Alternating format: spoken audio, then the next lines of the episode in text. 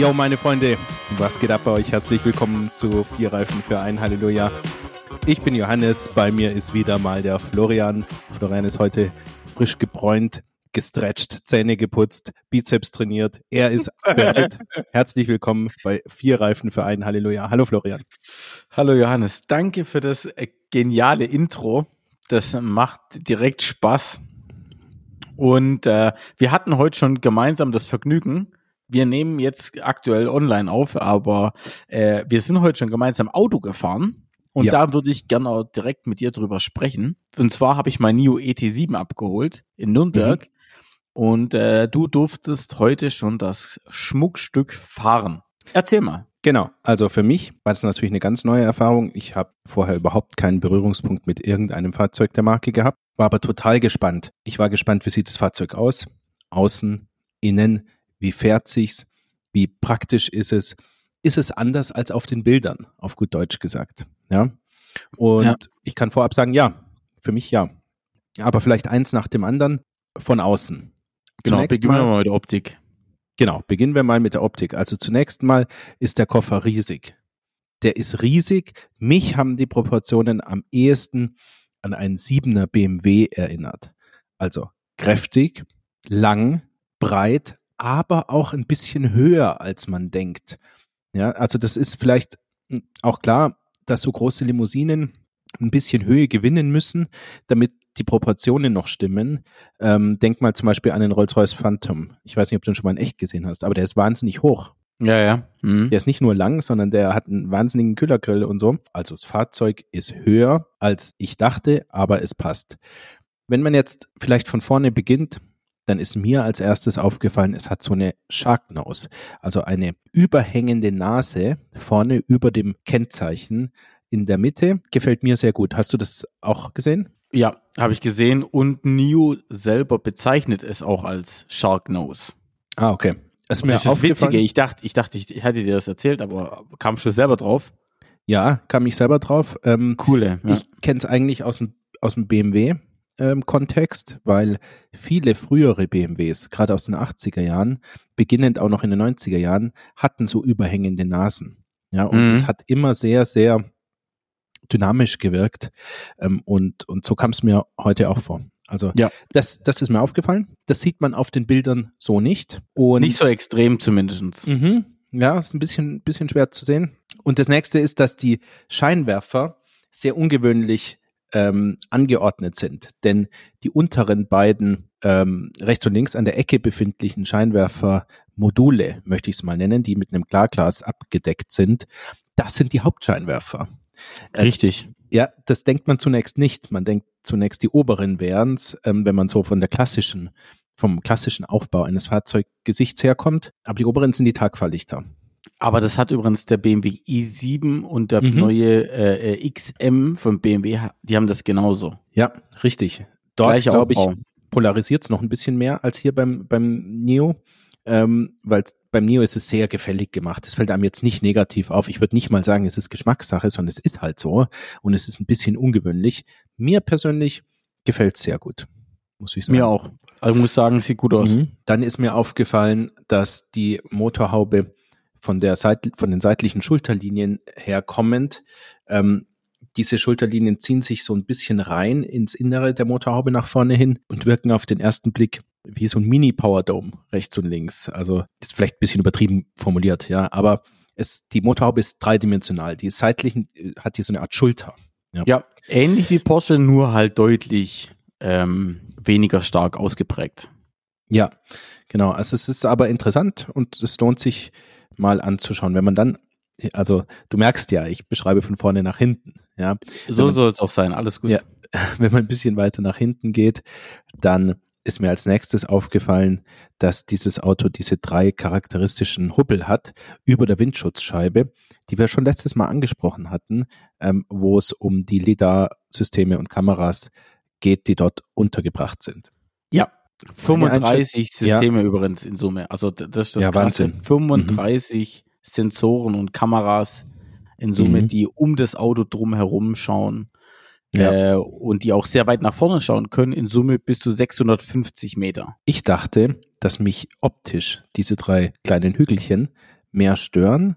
Tatsächlich finde ich aber, sie wirken sehr technisch. Also nicht wie ein Designelement, sondern so, als, als hätten sie Funktion. Und das wiederum, finde ich, legitimiert es für mich. Also die sind halt da und, und fertig. Ja, genau. Ja, also, sehe ich auch so. Fällt mir jetzt nicht auf. In den Pressefotos sind sie geschickt kaschiert, wenn du mal mhm. schaust. Ja. Ähm, also man ist sich schon darüber klar, dass es vielleicht nicht die Schokoladenseite ist, aber wahrscheinlich technisch notwendig. Aber wie gesagt, ich, ich mag's. Dann ist ja. mir als nächstes aufgefallen an den Türgriffen, wenn man sich dem Fahrzeug nähert und es sich öffnet, dann fahren die versenkten Türgriffe raus und die sind dann nicht zum Hochklappen, sondern das sind Griffe, wo man reingreift und dran zieht. Und diese Griffe sind sehr massiv ausgefallen. Also groß meine ich damit jetzt nicht schwerfällig, aber groß. Ja, ja. Bewegen, bewegen tun die sich total geschmeidig. Mir krasser Unterschied, also Entschuldigung, mhm. wenn ich äh, unterbreche, aber krasser Unterschied im Verhältnis zu Tesla, oder? Wenn die, wenn also du an so Model 3 oder Model Y denkst, wo du ja. äh, äh, im Grunde ja nur so einen Türhaken in der Hand hast, ja, ja. ist das schon krass. Ja, ich meine, bei den Tesla-Türen ist es so, dass jeder Mensch über 30 oder über 40 erstmal eine mehrstündige Einweisung braucht, um das Fahrzeug betreten zu können. Ähm, das ist bei NIO definitiv nicht der Fall. Also nee. tolle Griffe, groß, fest, stabil, zum Ziehen, so wie man denkt, ja. Der Innenbereich der, der Griffe mattiert ausgeführt, außen glänzend der Lack natürlich in Wagenfarbe, ja, so dass, wenn sie eingefahren sind, sich eine, eine ebene Fläche ergibt. Hat mich begeistert. Ist krass, wie man über Türgriffe reden kann, ha? Ja, wenn man vom Tesla kommt, ja. Ja, ähm, genau. Also kein, kein Bashing. Ich komme auch mit denen klar mittlerweile, aber es nervt jedes Mal obwohl das Thema Türgriff, ich kann mich erinnern, äh, es gibt bei uns in der Nachbarschaft ähm, den Jürgen und der Jürgen hat sich zum Beispiel bei Mercedes immer dermaßen aufgeregt, wenn die Leute die Türen nicht richtig aufmachen können. Und zwar gibt's ja diese Türgriffmulde und die meisten Leute greifen ja mit ihren Fingernägeln in diese Tür Türgriffmulde rein und zerkratzen den kompletten Lack da hinten drin, weil ja. sie es einfach nicht schaffen, ganz normal den Türgriff in die Hand zu nehmen und vorsichtig die Türe zu öffnen. Und der Lack ist immer zerkratzt gewesen in diesen Türmulden. Ich sag dir auch warum. Weil ein Türgriff es nicht wert ist, dass man Vorsicht und Sorgfalt darauf verwendet, sondern man hat keine Zeit, man will rein ins Auto und der Türgriff soll einen bedienen. Ja, und zwar ohne Ansprüche zu stellen. Und das macht der Neo-Türgriff perfekt. Er öffnet dir sogar die Tür. Weil wenn du ja. richtig aufgepasst hast, dann ist nur so ein ganz leichter, also ist ein Sensor mit drin verbaut und auch nur das Berühren löst schon die automatische Tür aus. Also sie hat Soft-Close-Funktion und beim Öffnen springt sie dann auch direkt auf, was auch die Mechanik schont. Man könnte auch sagen, das ist sozusagen eine umgekehrte Soft-Close-Mechanik, also eine Soft-Open-Mechanik. Kaum greift man rein, springt die Tür so ein bisschen auf, nicht springt auf, aber, aber gleitet auf, möchte ich sagen, und, und ist dann freigegeben aus dem Schloss. Das hat mir gut gefallen und ich bin andersrum gar nicht so ein Soft-Close-Fan. Ich glaube, du schon. Ähm, nö, also ich brauche es auch nicht zwangsweise. Ich, also ich finde jetzt auch, ich habe auch keinen riesen Mehrwert jetzt, weil es das hat, also ich würde es mir nicht mitbestellen, wenn das aufpreispflichtig die Option wäre. Mich beschleicht da immer so das Gefühl, ich weiß nicht, ob ich richtig die Tür zugeschmissen habe oder nicht, wenn sie so halb dazwischen hängt. Also ist es jetzt Soft Close oder hängt der Gurt drin oder, aber gut, das ist eine rein persönliche Sache. Ich würde Soft Close weglassen und äh, befinde mich aber, glaube ich, im Luxusbereich total in der Minderheit, was aber nicht, nichts macht, weil ich in der, im Luxusbereich sowieso kein aktiver Kunde bin. ja, ja. Also von daher kein Problem. Okay, dann ist das Fahrzeug auf Winterrädern geliefert worden. Was kann ich dazu sagen? Aus meiner Sicht unspektakulär, halt Winterräder, relativ äh, große Reifen in dem Sinne, dass es, dass sie einen großen Querschnitt haben. Also ja, sprich, Ballonreifen halt. Ballonreifen, aber muss nicht schlecht sein. Und wir kommen ja auch nachher noch zum Thema Komfort. Ja, ich bin ja immer genau. ähm, ein Fan davon, bei Nutz Fahrzeugen, in dem Sinne, dass sie keine Sportwagen sind, ähm, gar nicht so große Räder zu nehmen, aus Komfortgründen, aber das besprechen wir nachher. Dann komme ich zum Kofferraum und Kofferraumdeckel. Ja.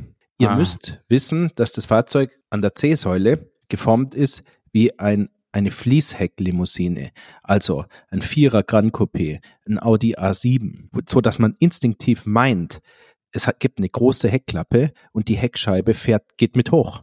Ja, so sieht das Auto aus von den Proportionen. Dann die große Ernüchterung. Es gibt eine kleine Ladeluke, wie in den altmodischen Limousinen, wäre jetzt negativ ausgedrückt, wie früher. Ja, also einfach wie, wie die Limousinen hat. Das fand ich schade, weil der Nutzwert hätte enorm gewonnen. Dadurch, dass es eine, eine große Heckklappe äh, gibt, die gibt's jetzt nicht. Und die nächste Enttäuschung ist, dass das, was sich öffnet, an Kofferraum nicht besonders tief ist. Breit ist okay, ähm, aber also nicht ich tief Richtung tief, Rücksitze ja, und doch, nicht tief Richtung Boden. Ja, genau. Also ich finde die Tiefe Richtung zu den Rücksitzen finde ich in Ordnung. Die Breite finde ich auch in Ordnung. Die Höhe ist viel zu klein, meines Erachtens nach.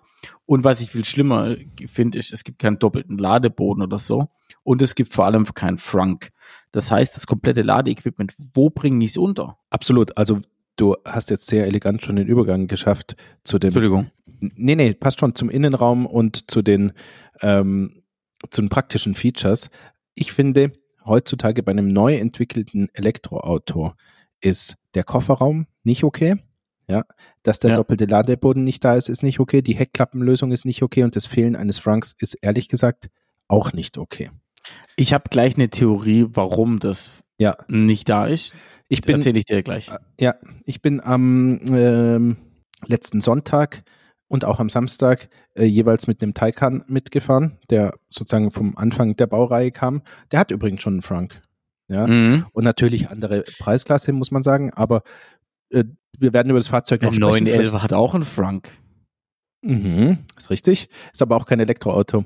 Also nee. jedenfalls diese Features, die wir von Elektroautos eigentlich mittlerweile gewöhnt sind, nämlich große Gepäckverstaumöglichkeiten, insbesondere bei Model Y.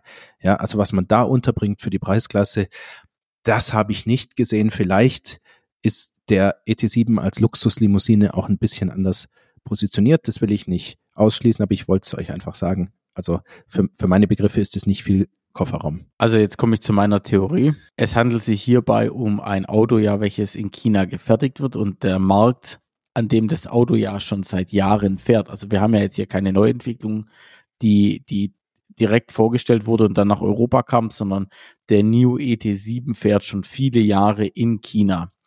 Und in China ist das Auto eins, mit dem man chauffiert wird. Also es gibt ja auch einen Chauffeurmodus in dem Auto und das ist, glaube ich, so diese Luxuslimousine, zu, wo der Businessmann, die Businessfrau, wie auch immer, durch die Gegend gefahren wird in China und gar nicht so viel Wert auf den Fahrer an sich gelegt wird, weil wenn wir in den Innenraum nochmal reinschauen, du sahst auch mal kurz hinten. Johannes, erzähl mir die Eindrücke von hinten, von der also, Rücksitzbank.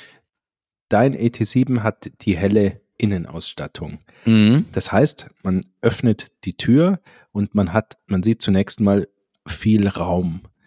Gefühlt sind es mindestens 50 Zentimeter Beinfreiheit zwischen der Sitzbank und den Vordersitzen. Natürlich hängt es von der Einstellung der Vordersitze ab und so. Und ich sage es nur, um euch ein Gefühl zu geben. Also riesig.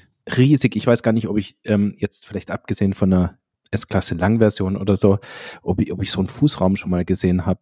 Also ich habe mich reingesetzt, dann habe ich gesehen, dass die Türe so ausgeformt ist, ähm, die Rücksitztüre, dass man sich dort schön den Arm ablegen kann. Ja, also schwungvoll eine Aussparung für deinen Arm, dann ein weicher, toller Sitz in der Breite, groß, nach vorne unendlich, konnte die Beine einfach ausstrecken. Ähm, Wahnsinn, gell? Ja, ja, ja, ja die, die Innenausstattung selbst ganz modern für meine Verhältnisse, also hell mit so dunklen Einsprengseln. And, ja, Anthrazit, ja. Ist die Innenausstattung Anthrazit oder die Einsprengsel?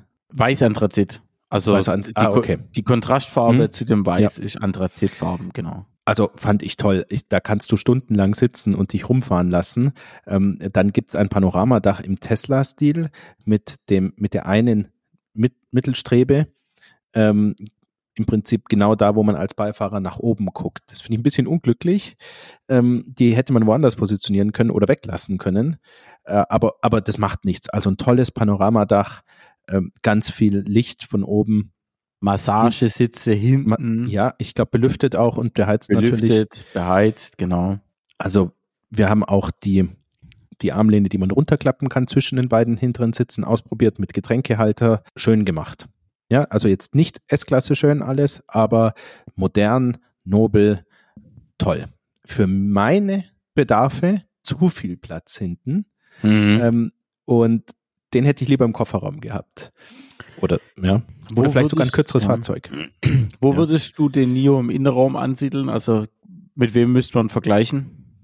Mm, also man muss ihn vergleichen von der Größe her mit den äh, Langversionen der Oberklasse-Limousinen. Ja, ähm, ich bin am Freitag in einem S400D Langversion habe ich mich hinten reingesetzt, weil ein Bekannter von mir den dabei hatte. Das kam mir so ähnlich vor. Du wieder überall unterwegs, ey. Ja. Ähm, hatte, hatte den dabei und ich habe mich reingesetzt, das kam mir ähnlich vor. Ähm, allerdings nobler von der Verarbeitung und viel weniger modern. Zwar auch nicht die neueste S-Klasse, von daher es lässt sich nicht vergleichen. Aber Langversion Luxuslimousine, würde ich sagen, ist die Benchmark dafür. Und wenn man jetzt überlegt, der ET7 beginnt bei 69.900 Euro. Liebe Hörer, da deutet sich schon ein großer Streit zwischen Florian und mir an. Den führen wir aber, nachdem wir das Auto zu Ende beschrieben haben und zu den Preisen kommen, okay? Können wir gleich machen, ja. Können wir streiten. Dann bin ich als nächstes vorne eingestiegen und was hat mich dort erwartet? Natürlich der gleiche Innenraum wie hinten. Dann hat mich erwartet ein Bicolor Dashboard. Der obere Teil war dunkel. Mm, es war so eine Art Vintage-Leder. Also so, es war natürlich kein Leder, aber es hat sich so ein bisschen so angefühlt, als hätte es so eine leichte Patina, ein sehr, sehr angenehmes Material für meine Begriffe. Und man muss wissen, dass ganz helle Innenräume sich immer in der Windschutzscheibe spiegeln. Deswegen ist die beste Kombination, wenn man ein dunkles Armaturenbrett hat. Ähm, Profi-Tipp, das gibt's bei 911ern, ganz selten hellbraunes Leder, aber dunkles Dashboard oben. Das sind äh, Jackpot-Fahrzeuge, wenn man wenn es optisch mag. Ähm, ja, jedenfalls beim ET7 äh, ist mir das auf, schön aufgefallen. Unten war, wie gesagt, alles hell im unteren, in der unteren Hälfte des Innenraums und dazwischen gab's eine zebrafarbene Holzzieherleiste, die ich fantastisch fand.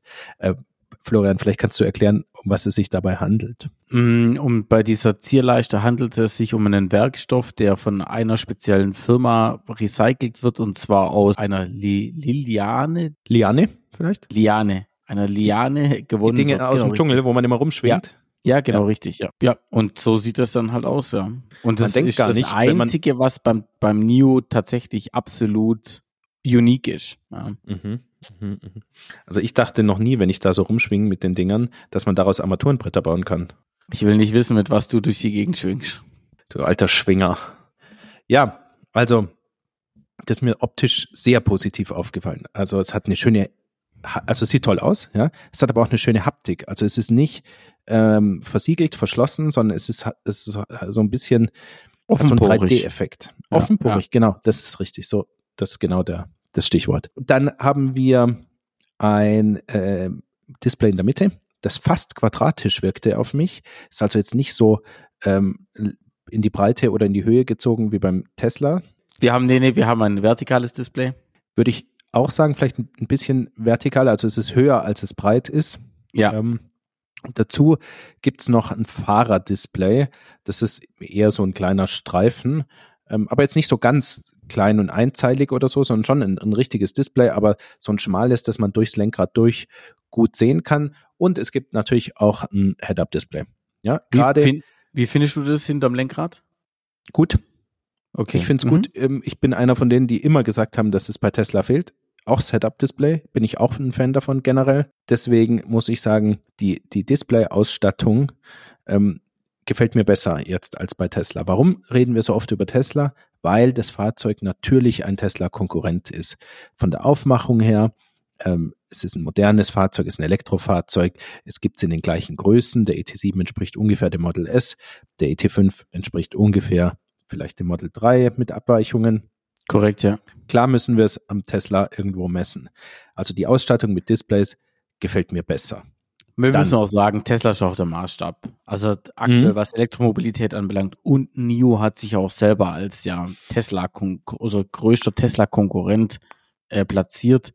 Dementsprechend ist es, glaube ich, schon gerechtfertigt, dass wir darüber reden. Die Mittelkonsole hat mir an sich gut gefallen. Die Ladeschale fürs Handy dort ähm, gehört zum billigsten und lieblosesten, was ich bisher gesehen habe. Es ist sehr, sehr erstaunlich, dass man sich so viel Mühe gibt mit dem Innenraum und dann am allerzentralsten Punkt, wo man am allerhäufigsten die Hand hat, dann so, so Scheiß so eine, macht. Ja, so eine Plastikschale da reinlegt, die auch noch schlecht eingepasst ist, wo Kekskrümel außenrum in die Einpassung reinfallen können. Also da ist, da überlappt nichts. Ja, da ist keine, ist nicht verfugt, nichts, sondern ist einfach offen. Okay. Nicht schön. Ist aber nur ein kleiner Wermutstropfen. Aber das ist so typisch Chinese, Entschuldigung. Also mh. irgendwie habe ich da immer das Gefühl, die machen 98 Prozent richtig gut und dann bei den letzten zwei Prozent hört es dann irgendwie auf. Ja, was mir aufgefallen ist und was zu den 98 Prozent gehört für mich, ist der Gangwahlhebel. Denn der ist ähm, eingelassen in die Mittelkonsole und ist wie so, ein, wie so eine quer reingelegte Rolle, sieht der aus, die auf einer Seite so ein kleines Zipfelchen hat, wo man mit dem Finger greifen kann. Und, und, und diese Erhöhung, die schiebt man nach vorne oder nach hinten oder man drückt seitlich, so wo man mit dem Daumen eben genau rankommt, auf Park. Das fand ich eine der besten Lösungen der letzten Zeit, denn ich finde schon, die großen Gangwahlhebel sind out. Mhm. Ich persönlich mag den Lenkstock nicht so gern von Mercedes mhm. oder Tesla, ist vielleicht Geschmackssache. Ähm, der kleine Rasierer vom Golf 8 oder dem 992er Porsche. Ich auch nicht das Wahre. Finde find ich nicht das Wahre, so ein bisschen zipfelig. Und hier war, ist es so, du kannst schon drei Finger drauflegen, kannst nach vorne, nach Bass. hinten. Was ist da? Wie war es da? Kann ich mich nicht mehr erinnern äh, äh, am, am Display, oder nee, auch am Lenkerstock inzwischen so auch so ein Dreh, Drehregler. Also okay. auch nicht so geil geregelt. Allgemein die ganzen IDs haben das ja auch so am, mhm. am Lenkrad-Display. Einfach so ein Kippschalter ist das mehr oder weniger, den du nach, also im Uhrzeiger also, oder gegen Uhrzeigersinn drehen kannst. Also ich finde das auch, was Neo hier gemacht hat, ist ehrlich gesagt in dem, dem Bereich schon gut. Ich könnte mir auch vorstellen, dass man die Ladeschale rausnehmen kann ähm, oder dass es dafür ein, Einleger geben wird, äh, dass sie ein bisschen schöner wird. Das gab ja dann bei Tesla auch sehr schnell eine ganze Industrie von von Ergänzungsherstellern, so wie Tessie Supply oder so. Also jetzt keine Werbung, aber das ist der, also den ich aus deinen Videos kenne. Ja, ja und mit meinem Code Flow15 gibt es auch 15% Rabatt. So, jetzt haben wir Werbung draus gemacht. Weiter geht's. Ja, also ist mir insgesamt in positiver Erinnerung geblieben. Dann hieße, hieß es losfahren. Ja, also selbstverständlich gibt's keinen Start-Stopp-Knopf, ja, nach meiner Erinnerung. Nee, ähm, Bremse und los geht's. Bremse und los, sehr angenehm. Mm, wir sind dann vom Parkplatz runtergefahren über so einen kleinen Bordstein ähm, und mir sind direkt zwei Sachen aufgefallen. Also erstens, das Auto ist so gefedert, wie es aussieht, nämlich wahnsinnig komfortabel, Luxusklasse. Dann ist mir eingefallen, dass wir natürlich eine tolle Surround-Kamera haben. Ja, wir haben diverse ähm, Sensoren, wir haben die Anzeige der Fahrspur, wo einem eingeblendet wird, wie man fahren wird. Top gelöst aus meiner Sicht. Mir hat die Anzeige auch super gut gefallen. Und ganz toll ist, dass wenn man ein paar Meter gefahren ist und die Kameras die Bilder gespeichert haben, dann blenden sie leicht transparent dargestellt auch das ein im 360-Grad-View, was unter dem Fahrzeug ist. Ist das nicht, das ist ein, ein echtes Feature, oder? Invisible Top View nennt sich der ganze Spaß. Und ich finde es ehrlich gesagt auch richtig, richtig toll. Das macht das Einparken vor allem in Parkhäusern, Parklücken viel, viel einfacher, weil du dann genau siehst, wo sind meine eingezeichneten Linien und und und. Also ist, macht schon deutlich angenehmer. Gefällt mir. Genau. Oder stehe ich auf dem Gullideckel oder was weiß ich. Gut, oder, oder, nicht, oder, genau. Ja, genau. Es gibt diverse Möglichkeiten, die man sich vorstellen kann. Wir sind also losgeglitten und Florian hat mich auf die ähm, Fahrmodi hingewiesen, wo man einstellen kann, los. zum Beispiel, wie schnell das Fahrzeug beschleunigt. Und witzigerweise sind die Einstellungen, haben keine kryptischen Namen wie Sport, Sport Plus oder so, sondern Doch, werden an, ja, aber die Einstellung für die Motorleistung. Ja, genau. Es gibt eine benutzerdefinierte Einstellung, wo du dein eigenes Fahrprofil machen kannst. Und da werden, werden angezeigt in Sekunden von 0 bis 100. Das fand ich irgendwie witzig. Ist es auch. Also es gibt 3,8, glaube ich, 5,9, Mm, und dann 7,5, 9,5 und 12,5, so ganz grob. Die hinteren Einstellungen habe ich mir nicht gemerkt, äh, komischerweise. Ähm, aber so ungefähr. Und das finde ich toll, weil das sagt dir ganz genau, was mit dem Fahrzeug los ist. Wir hatten es auf 5,9. Das ist der normale Modus. Oder? Habe ich es richtig im Kopf? Äh, der Komfortmodus ist 7,5 Sekunden. Der Sportmodus ist dann diese 5,8 oder 5,9 und äh, Sport Plus ist dann die 3,8, also volle Leistung. Ähm, aber ich finde, am angenehmsten fährt sich tatsächlich im Sportmodus, das heißt die 5,9 Sekunden an Leistung, das ist für den Alltag mehr als nur ausreichend. Und vor allem habe ich in dem Modus dann auch die Möglichkeit, zum Beispiel das Fahrwerk auf komfortabel zu stellen. Und so arbeitet das Luftfahrwerk echt sehr, sehr angenehm, komfortabel, hat aber trotzdem auch noch Leistung. Mein Eindruck war Leistung mehr als genug in jeder Lebenslage. Ich habe wirklich stark beschleunigt. Ich habe auch auf die 3,8 Sekunden dann mal umgestellt. Ich sagte ehrlich, für die Charakteristik des Fahrzeugs, mir wurde das zu hibbelig, zu nervös. Also man muss ganz genau aufpassen, dass man nicht äh, irgendwie aufs Gas zu arg geht, weil sofort der Schlag kommt. Und ich, ich war bei so einer Luxuslimousine in einer großen eher auf dem 5,9 Trip. Machen wir es kurz vollständigkeitshalber. Ja. 480 kW, sprich 653 PS, ja. 850 Newtonmeter an Drehmoment. Ja. Ist schon eine Menge Holz. Also ihr, ihr müsst wissen, deutlich mehr als genug. Ja. Ja, es ist einfach sehr, sehr schnell. Das Auto untersteuert im Grenzbereich, äh, so wie man es möchte von so einem Fahrzeug ja, obwohl ich davon ja nie der große Fan bin. Das ist schon richtig so. Ähm, es hat Allradantrieb, der zieht sehr schön auch bei eingeschlagenen Vorderrädern ähm, äh, im, äh, auf feuchter Straße los. Ja, es gibt kein ähm, Schubbern, äh, es gibt keine Differentialgeräusche. Manchmal ein bisschen lässt er das Heck raus, ein bisschen, aber nie so, dass es kritisch ist. Eigentlich ein Fahrverhalten, wie man sich's wünscht, oder? Ich würde sagen, macht er top. Super. Gibt's nichts auszusetzen. Schnell, komfortabel, sicher, trotzdem sportlich irgendwo. Also da habe ich nichts auszusetzen. Dann habe ich mich mit dem System ein bisschen beschäftigt. Ähm, da kann ich nur sagen, dass die Menüführung auf den ersten Blick für mich nachvollziehbar war. Mhm. Dass mir die Darstellung in den Menüs sehr gut gefällt, einfach vom optischen her und vom Layout äh, und was es an Buttons gibt, wie die beschriftet sind und so. Das hat mir alles gut gefallen. Aber ich glaube, da hattest du sozusagen schon mehr Gelegenheit zum Testen, oder? Genau, also kann ich eigentlich nur bestätigen, so wie du es gesagt hast. Es ist sehr vieles selbsterklärend.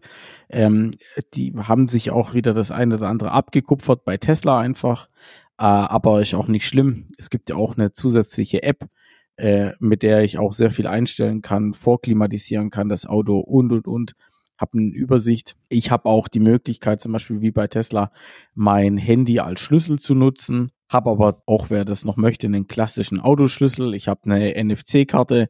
Ähm, ich habe die App. Das heißt, ich habe hier jede Möglichkeit, die es auch nur irgendwie gibt, an das Auto ranzukommen, das zu öffnen, zu schließen. Ich muss aber eins sagen, die App finde ich inzwischen fast, also, oder andersrum nicht die App, das Öffnen und Schließen mit dem Handyschlüssel finde ich inzwischen fast am schlechtesten, weil das so sensibel steuert. Das heißt, ich habe bei mir einen Carport und ich laufe bei mir durch die Küche und dann sagt er mir mit, mit dem Auto verbunden.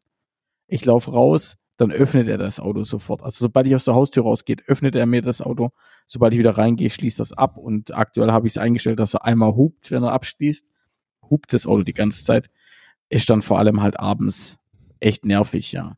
Das macht Tesla irgendwie besser. Also Tesla geht ja dann wirklich nur auf, wenn ich ranlaufe und gegebenenfalls auch das erste Mal die Türe betätige und öffnen möchte, dann geht erst das Auto auf.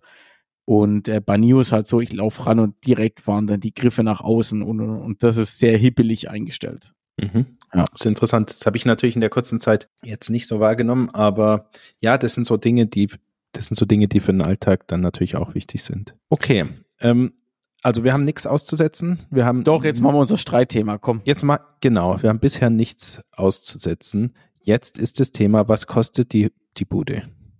So, also er kostet aktuell ab 69.900 Euro, dann kommen noch Bearbeitungsgebühren drauf von 950 Euro, also das ist die Überführung von der ganzen Kiste. Äh, und dann kostet er mit der 75 Kilowattstunde oder auch mit der 100 Kilowattstunde im ersten Step mal das gleiche. Was? Aber, das ist ja total günstig. Wie kann das sein, Florian? Ähm, den hole ich morgen. Hol ihn ab. Perfekt. Wenn ich Schufa hätte, würde ich den direkt holen.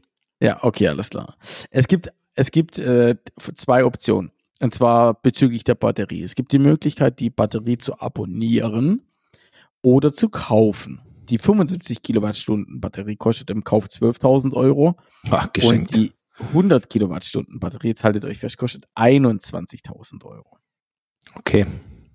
Und ähm, da scheiden sich jetzt aktuell unsere Geister kaufen oder leasen. So, wenn ich die oder abonnieren, wenn ich die Batterie abonniere, kostet mich 169 Euro im Monat. Ich glaube nicht unbedingt, dass sich unsere Geister scheiden bei der Frage, wie man sich am Ende entscheidet, sondern bei der Frage, wie die die Preise zu vergleichen sind mit Konkurrenzmodellen. Ja, also das macht es natürlich schwierig, mit der Konkurrenz zu vergleichen. Aber ich habe es jetzt gerade mal für euch ausgerechnet. Wenn ihr sagt, ihr nehmt im ersten Step bei die 75 Kilowattstunden Batterie und nicht die 100 Kilowattstunden Batterie, dann würdet ihr oder könntet ihr 71 Monate lang das Auto besitzen, um auf diese 12.000 Euro an Wert zu kommen. Das heißt, ab dem 72. Monat Autobesitz ist die Batterie teurer im Abonnieren als im Besitzen. Aber man hat auch keine, dann immer noch keine Batterie. Oder, oder äh, andersrum gesagt, wenn man sie abonniert, dann kann man sie ja auch tauschen, oder? Das muss man ja in dem Kontext auch mal sagen. Genau. Also, jetzt ist es so. NIO hat ja als Alleinstellungsmerkmal diesen Battery Swap. Das heißt, du kannst die Batterie tauschen, so oft wie du möchtest. Und ich weiß jetzt gar nicht, ob ich es droppen darf oder nicht. Ich kenne die Anzahl oder die geplante Anzahl an Battery Swap Stations für Ende 2023. Und die Anzahl ist beachtlich. Also wenn die das tatsächlich in dem Tempo durchziehen, haben wir sehr zeitnah, vor allem an den Autobahnen, eine flächendeckende Ab Abdeckung. Also Moment mal, ist es nicht auch so, wenn ich die Batterie kaufe, dass ich sie dann gerade nicht swappen kann? Doch, du kannst sie dann auch swappen. Also, also, ah, stopp, jetzt bin ich, ah, das ist, ich glaube, dann kann, ah, das Denn, ist eine sehr, sehr gute Frage. Ich bin der ja. Meinung, nein, du kannst ihn nicht swappen. Und damit nimmst du das Alleinstellungsmerkmal von deinem NIO weg. Genau. Weil, und jetzt wird mein, mein Tipp wäre 75 Kilowattstunden Batterie für den Alltag. Und dann kannst du nämlich auf eine 100 Kilowattstunden Batterie oder sobald ab nächstem Jahr verfügbar die 150 Kilowattstunden Batterie da ist, kannst du nämlich auf die 150 Kilowattstunden Batterie swappen und die dann nur abonnieren für den einen Monat, wo du sie brauchst. Zum Beispiel, wenn du nämlich in den Urlaub fährst, Johannes. Dann hättest du nämlich auf einmal ein E-Auto mit 800 Kilometer Realreichweite mit 150 Kilowattstunden.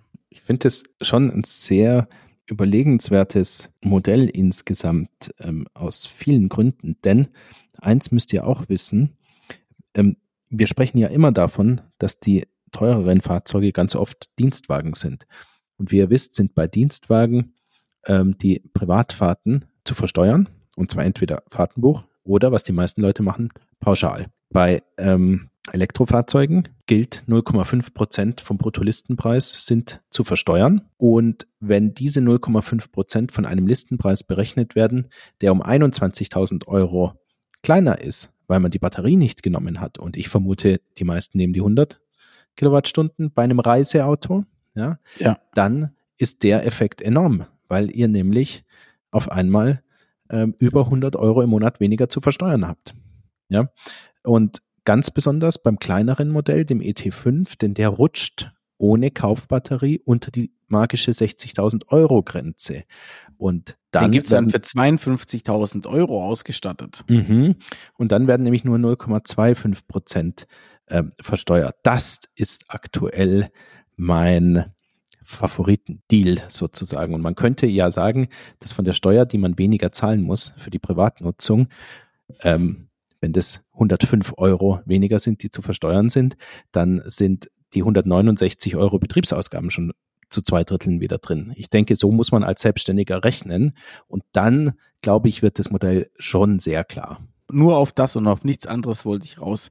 Ja. Aber selbst als Privatperson ist es eine sehr gute Überlegung, denn was man auch sagen muss, ist, dass ja zwei Batteriewechsel pro Monat schon inkludiert sind, also die Gebühr für diesen Battery Swap. Weil ihr, wenn ihr diesen Battery Swap durchführt, zahlt ihr einmal für die Differenz des Ladens. Das heißt, ihr gebt die zum Beispiel mit noch 20 Prozent Stage of Charge ab. Ihr nehmt eine mit mit 100 Prozent dann zahlt ihr die 80% Batterie plus eine Gebühr von, keine Ahnung, ich weiß jetzt nicht, wie viel Euro das sind für diesen Battery Swap und zwei Battery Swaps sind in der Abo-Gebühr schon mit inkludiert. Also ich würde das auch machen.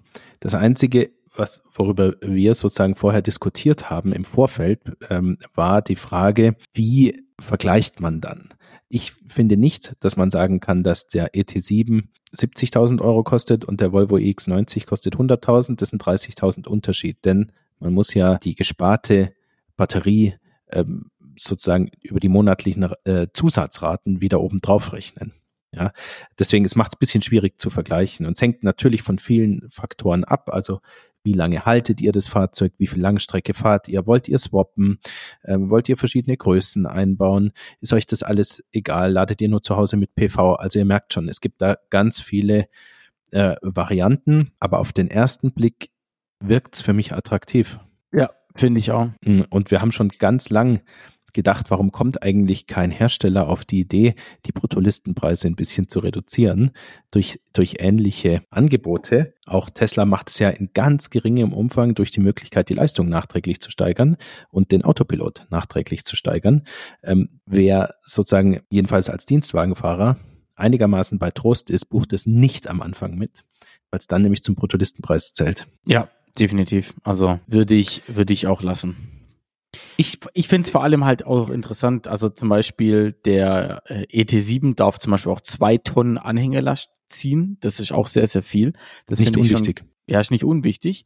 Äh, aber vor allem der EL7, der jetzt rauskommt, der kostet ziemlich genau das gleiche wie der ET7 und der darf auch zwei Tonnen ziehen. Und das wäre dann wieder für ein Auto für mich, wo ich sage, okay, da äh, könnte ich auch in Urlaub fahren mit dem Wohnwagen. Und wenn du die 150 Kilowattstunden Batterie hast, dann ist zumindest auch gewährleistet, dass ich mit dem Wohnwagen plus der Batterie mal mindestens 300 oder vielleicht sogar 350 Kilometer weit komme. Sagen wir mal 300 Kilometer weit komme, mach dann dort den nächsten Battery Swap und könnt weiterfahren. Und dann kannst du auch tatsächlich Reichweite am Tag zurücklegen. Also wir schließen ja in der Regel, Florian, unsere Reviews von Autos oder unsere Berichte mit, mit der Feststellung oder der Einschätzung ab, wie sich das Fahrzeug im Markt schlagen wird. Was sagst ja. du? Hm. Also, jetzt sind wir wieder beim Thema Preis. Aktuell gibt es ja die Möglichkeit, es entweder zu abonnieren oder zu kaufen. Ich zahle aktuell 1800 Euro für das Auto im Monat im Abo. Da ist Versicherung, Service, Gebühr, also alles dabei, ja, bis aufs Laden. Aber das finde ich ist zu teuer. In Anbetracht des Bruttolistenpreises von dem Auto ist es zu teuer. Das ist mein Fazit. Ähm, aber zum einen Monat mal ausprobieren ist jetzt okay. Ich mache das für die Firma, für meinen YouTube-Kanal. Das heißt, schaut euch die Videos darüber gerne an. Aber mein Fazit ist, für das Geld ist es aktuell too much. Aber ich glaube trotzdem, der ET7 wird definitiv seine, seine Fans finden, weil er sehr, sehr komfortabel ist und Leistung hat. Ich bin der Meinung, dass wir Neo sehen werden im Markt. Die Fahrzeuge ja. sind schön. Sie sprechen einen Geschmack an, der sich, denke ich, bewusst von Tesla unterscheidet. Viele Leute, denen Tesla-Fahrzeuge nicht gefallen, könnte ich mir vorstellen, gefallen NIO-Fahrzeuge, weil Tesla hat ein recht generisches, einfaches Design. Zwar zeitlos, aber auch sehr einfach. Und NIO ist schon ein bisschen ausgefeilter, hat ein bisschen mehr Charakter, würde ich sagen. Ja, aber ich würde sagen, genug über den NIO ET7 gequatscht. Wer jetzt auch was sehen will vom Neo ET7, ist herzlich eingeladen. Auf meinem YouTube-Kanal Florian Steiner findet ihr alle Videos zu dem Auto. Dort könnt ihr auch gerne euer Feedback zu dem Auto dalassen. So, aber ist noch ein bisschen mehr passiert, Johannes. Ein Fahrzeug hat mich letzte Woche richtig geflasht. Bei mir war das diese Woche der BMW 3.0 CSL. Geht's dir auch so, Florian? Ja, Wahnsinnsauto. Unglaublich. Was ist das, was ist das für ein Auto? Erzähl. BMW hat oder BMW feiert 50-jähriges Bestehen. Das heißt, Happy Birthday der BMW M GmbH. Und äh, genau aus diesem Anlass bringen die Münchner eine Neuauflage des legendären 3.0 CSL auf den Markt. Den gab es nämlich schon mal. Ich glaube 1973 gab es von BMW das Original ähm, ist ein, ein Coupé mit sehr ausführlichem Spoilerwerk und 206 PS, 3,2 Liter ähm, Hubraum, natürlich rein Sechszylinder, 167 Stück sind gebaut worden. Tolles, tolles Fahrzeug. Aber wie sieht der heutige aus? Radikal. Also BMW hat alles verändert, was man, was man nur verändern kann. Äh, extrem viel äh, CFK, Titanentschalldämpfer, Carbon-Vollschalensitze im Inneren. Äh, Rücksitzbank wurde auch komplett äh, entfernt und zwei Helmfächer integriert. Also da sieht man schon, BMW setzt komplett auf Rennsport pur. Vor allem im, also im optischen macht sich das auch bemerkbar mit einer Theke, die, die brutal ist. Also also erstens ist die brutal, zweitens hat die zwei Stockwerke. Also ganz normaler Heckspoiler und hinten oben drauf noch ein Dachspoiler. Dann haben wir ein weißes Launchcar mit einem Sticker, Streifen-Sticker-Set in den klassischen M-Farben, das heißt hellblau, dunkelblau ähm, rot. und rot auf weißem Grund. Wir haben goldene Felgen, Rennsportfelgen, vermutlich Magnesium oder ähnliches. Wir haben gelbe Tagfahrlichter, so wie schon beim M5, entweder CS oder 35 Jahre Edition, weiß ich nicht mehr, da gab es ah, das schon CS mal. CS war es, glaube ich, CS. Ja, CS. Und das sieht so richtig evil aus, oder? Richtig böse. Ähm, also wenn man sich Herrlich. vorstellt, wenn man den anmacht in der Dunkelheit, das ist eigentlich ist schon schwierig für die Umwelt. Also es sieht fantastisch aus, die gelben Tagfahrlichter. Hm, wir, wir reden jetzt die ganze Zeit so drumrum um den Elefant im Raum, äh, denn was ist natürlich jedem BMW-Fan als allererstes aufgefallen? Die ekelhafte M4-Niere ist weg, Florian. Boah, ich weiß gar nicht, ob ich ekelhaft sagen würde dazu. Aber ja, das, worüber alle sich aufgeregt haben, worüber alle diskutiert haben, die M4-Niere, diese Kidney-Grill-Niere, äh, wurde modifiziert. Und zwar genauso, wie wir es auch schon prognostiziert haben, wie wir es mhm. jetzt beim B oder ähnlich beim BMW XM gesehen hat, wie wir es jetzt beim neuen M2 gesehen haben, äh, wird die Niere nicht mehr ganz so lang. Sie wird kürzer und wieder ein bisschen breiter, oder? Wie würdest du sie beschreiben? Genau, sie ist nicht mehr, sie reicht nicht mehr bis unter das Nummernschild, sondern das Nummernschild ist jetzt drunter, oben drüber eine Niere in relativ klassischer Form. Ähm, unten geht sie ein bisschen zusammen, also ist unten enger als oben, aber genau. im Prinzip ähm, fast quadratisch, kann man sagen. Und ähm, also wirklich aus meiner Sicht ist es genau das, was das Fahrzeug immer gebraucht hat. Diese Sonderedition ist dann auch ehrlich gesagt ein bisschen überzeichnet in dem Sinne, dass noch ein White Body Kit ähm, dran gemacht ist. Brutal, aber, oder? Genau, aber in diesem Body Kit, aber genau aber so, ein, so kennt kennt ihr diese Ästhetik, wo die White Body Kits so sichtbar dran genietet werden, einfach oben drauf? Ich glaube Liberty Walk RWB, oder so ähnlich. Ja, RWB macht das auch. Ja, so sieht es aus. Also es sieht schon so aus, als würde man das ist aber natürlich ein gewollter Effekt, als hätte man ein, ähm, ein, ein, ein Serienfahrzeug genommen und um es für den Rennsport fertig zu machen, braucht man natürlich breitere Achsen, damit man eine bessere Straßenlage hat. Und weil die nicht in die Kotflügel reinpassen, flext man die Kotflügel ab und macht ein White Body Kit drauf. So, genau so. Das ist die Erzählung, die eigentlich dahinter steckt. Und es sieht fantastisch aus. Die Proportionen stimmen. Er ist breit, er ist böse, er ist gleichzeitig aber noch coupé elegant. Hm, leider ein limitiert, äh, limitiertes Sonderstück. Er hat 560 PS aus dem bekannten 3,0 Liter, wie man ja aus dem Namen auch schon ablesen kann.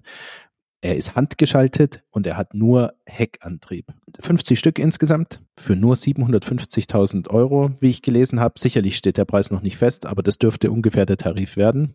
Ja, ich habe jetzt andere Quellen schon gelesen, die sagen irgendwo zwischen 600 und 750.000 Euro äh, okay. für das Auto. Aber das ist trotzdem also ultra, äh, ultra heftig der Preis. Ja. Wenn du mich fragst, ohne das White Body Kit und ohne die, das ganz viele Carbon, mit dem auch im Übrigen ungefähr 100 Kilo eingespart worden. Man ist von 1720 auf 1620 ganz grob gekommen, also ist schon auch ein Erfolg da.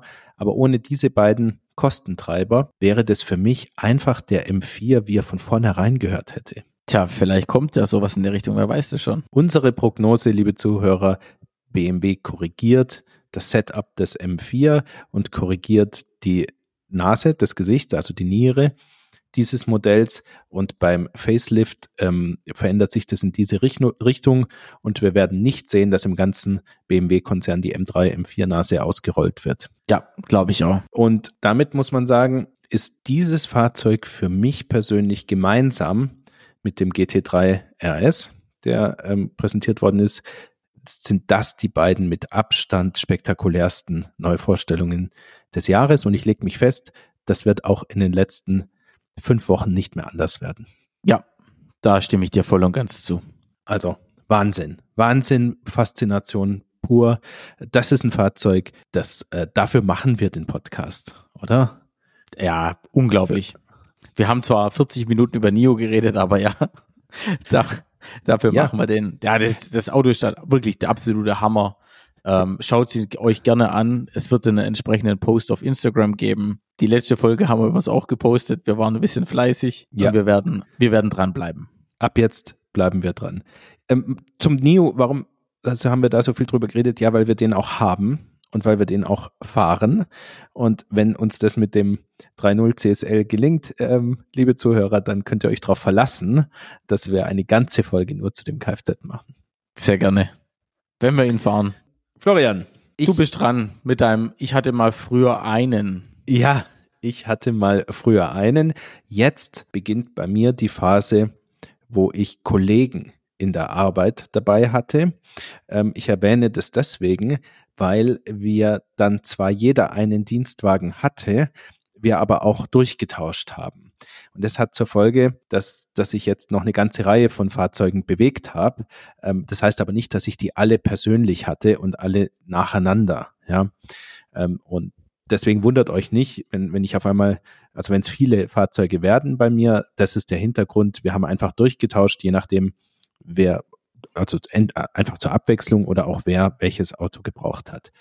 Das äh, Fahrzeug, mit dem ich am meisten dann gefahren bin, nach dem BMW 320 Diesel, war ein Mini Cooper S Coupé. Also ein 1,6 Liter, 193 PS Mini Cooper, natürlich Zweitürer, mit einem gechoppten Dach. Ich weiß nicht, ob ihr den noch vor Augen habt, aber der sah so aus, als hätte jemand so eine Basecap andersrum aufgezogen, hatte einen Dachspoiler hinten, ganz flaches Dach und hinten auch noch einen Spoiler, der hochfuhr bei, bei Tempo und so.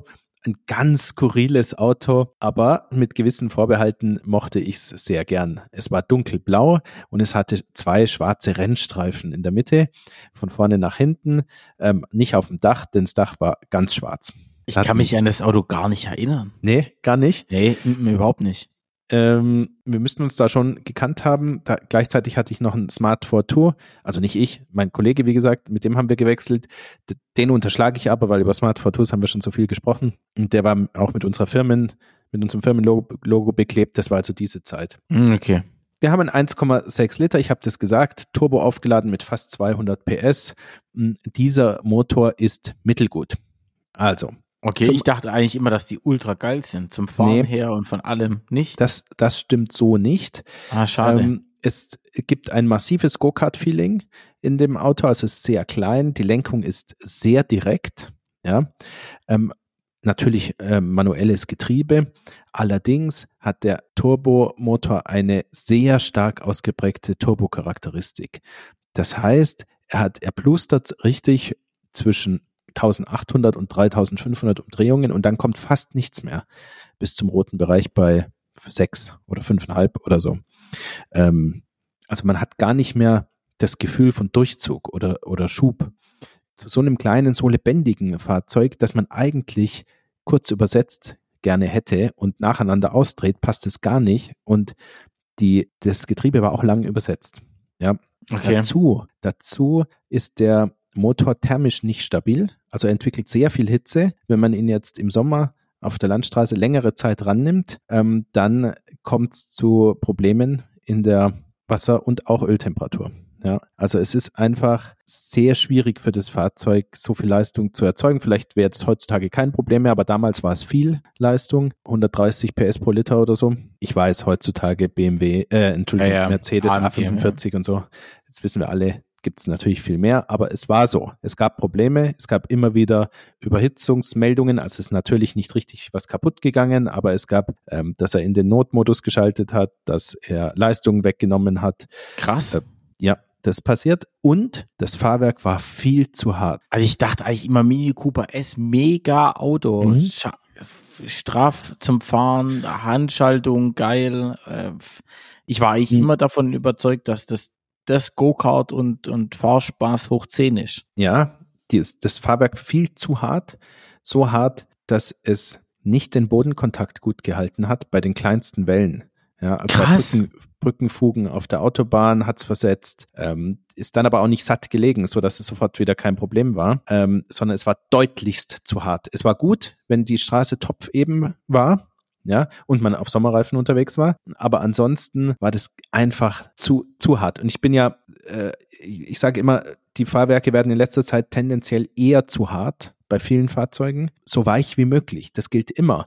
Und erfahrene Rennfahrer wissen zum Beispiel, dass die meisten Fahrzeuge, die sportlichen Fahrzeuge, ähm, ihre Rundenzeit auf der Nordschleife in Komfort erzielen. In der Komforteinstellung und nicht in Sport und erst recht nicht in Sport Plus. Und zwar mit guten Gründen. Ja, und die Landstraßen sind eher wie die Nordschleife, als dass sie wie der Hockenheimring sind. Ja. ja. Und insofern sind viele Autos zu hart. Der Mini Cooper S war eins davon. Ähm, er hatte tolles ähm, Sprotzeln aus dem Auspuff hinten. Ähm, insbesondere wenn es sehr heiß war, konnten es auch echte Knalle werden. Ja, ähm, einmal habe ich natürlich mit Zwischengas zurückgeschalten, äh, als ich auf einen Zebrastreifen zugerollt bin. Und es hat so einen Knall hinten raus gemacht, ähm, dass die Leute auf dem Zebrastreifen vor Angst gestolpert sind. Ähm, das war mein persönliches Highlight mit diesem Kfz. Ich bin stolz, dass mir das so gut gelungen ist. Und äh, es hat sich schon gut gefahren. Es, es hat eine sehr direkte Lenkung, ja. Das, das erzeugt auch dieses Go-Kart-Feeling. Und abgesehen von den Einschränkungen, die ich gesagt habe, ist es gut gewesen. Nutzwert null. Ja, einfach gar kein Kofferraum. Wie lange wie, wie lang hattest du den? Eine Leasingperiode. Also drei, drei Jahre. Jahre. Ja. War Wahnsinn, ey. Mhm. Ich würde mal sagen, das müsste so 2010 gewesen sein, vielleicht 2011, 2012 vielleicht nicht mehr oder, oder gerade so noch. So kam mir das vor. Also Spaßfahrzeug. Ich wollte ein Fahrzeug mit Leistung haben. Das hatte ich ja bis dahin nicht.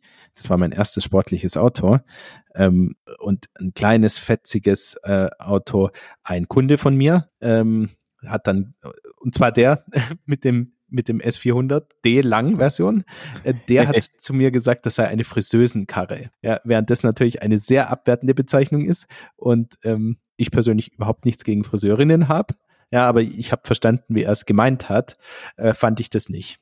Also ich fand das nicht. Ich hatte auch kein Problem damit, dass ich als Mann ein Mini fahre. Überhaupt nicht. Überhaupt haben, nicht. Mini nee, ist cool. Ich finde Mini ist sehr ausdrucksstark. Ja. Autos, also Finde ich auch ich stylisch. Cool. Ja, ja. Wir haben dann später nochmal einen gehabt, einen Cooper D. Ähm, darüber können wir auch noch sprechen. Aber, aber das war der.